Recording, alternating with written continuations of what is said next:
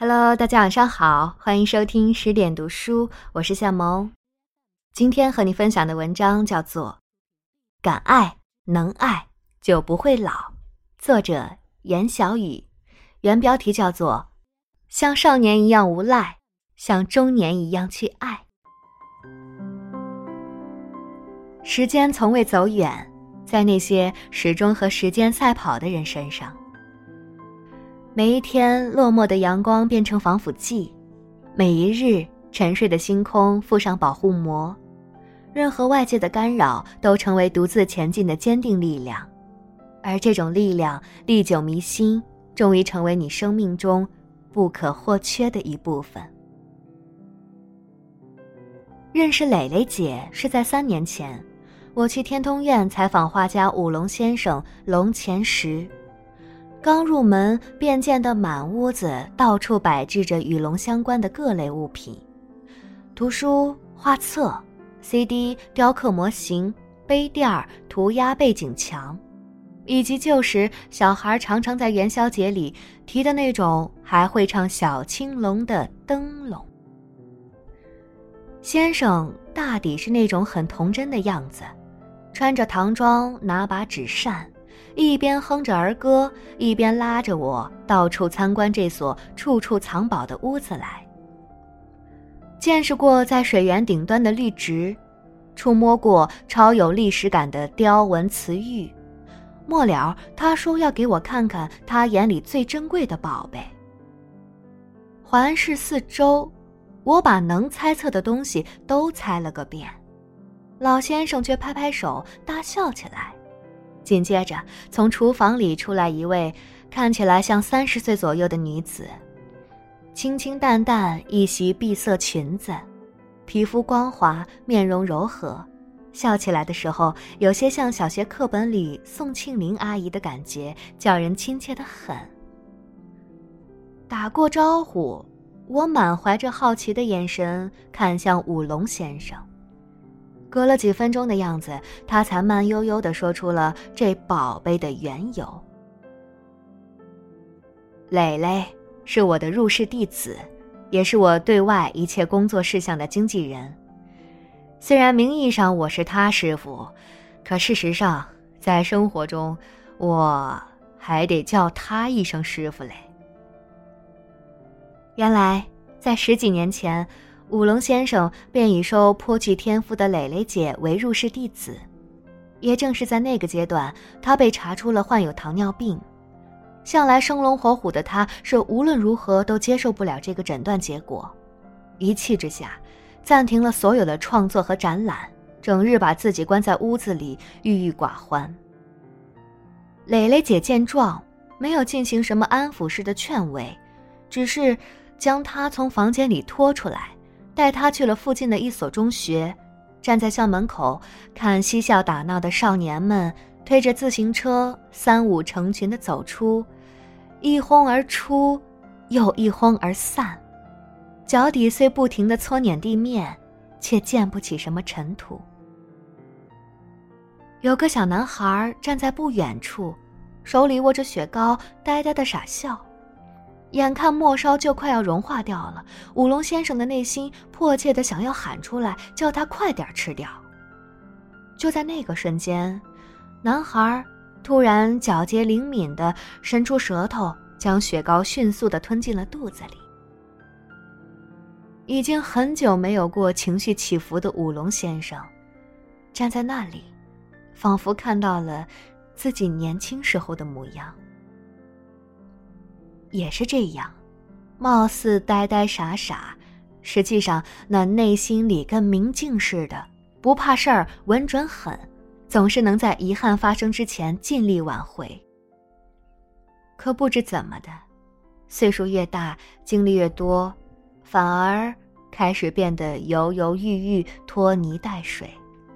面对已经发生的糟糕和可以预防的更糟糕，充满了惶恐。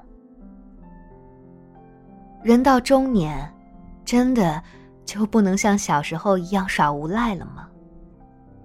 假装失望是沙包，丢来丢去，最后直接扔到草坪上；假装挫败是气话，撕毁不及格的试卷，期待下次评比；假装所有疾病都是感冒，喝大杯热水，蒙头睡一觉，什么烦恼都可以通通 out 掉。算了，我老了，有些事情真的无能为力。乌龙先生悲哀道：“可是你不试一下，怎么知道咬不到最后一口雪糕呢？”打小就是乐观主义的蕾蕾姐，自然不会纵容自己师傅拿身体开玩笑。后来，她果真陪五龙先生开始了一场漫长的与糖尿病的持久战役。这十年来，蕾蕾姐除了自己的工作之外，大部分的时间都用在了陪伴并监督五龙先生吃药打针这件事情上。糖尿病患者必须在每日饭前打胰岛素，光是这点其实都很难熬。好在，从最初的抗拒、怀疑和自暴自弃，到如今的主动、积极和坚持给自己加油打气。五龙先生的病情和心情都还算控制的相对稳定。出于感恩，蕾蕾姐就这样成为了五龙先生心目中的珍宝，比所有收藏都重要。和蕾蕾姐熟了之后，每每得空，她总是会抽时间带我去吃好吃的，席间无话不谈，话题贯穿古今中外大小趣事。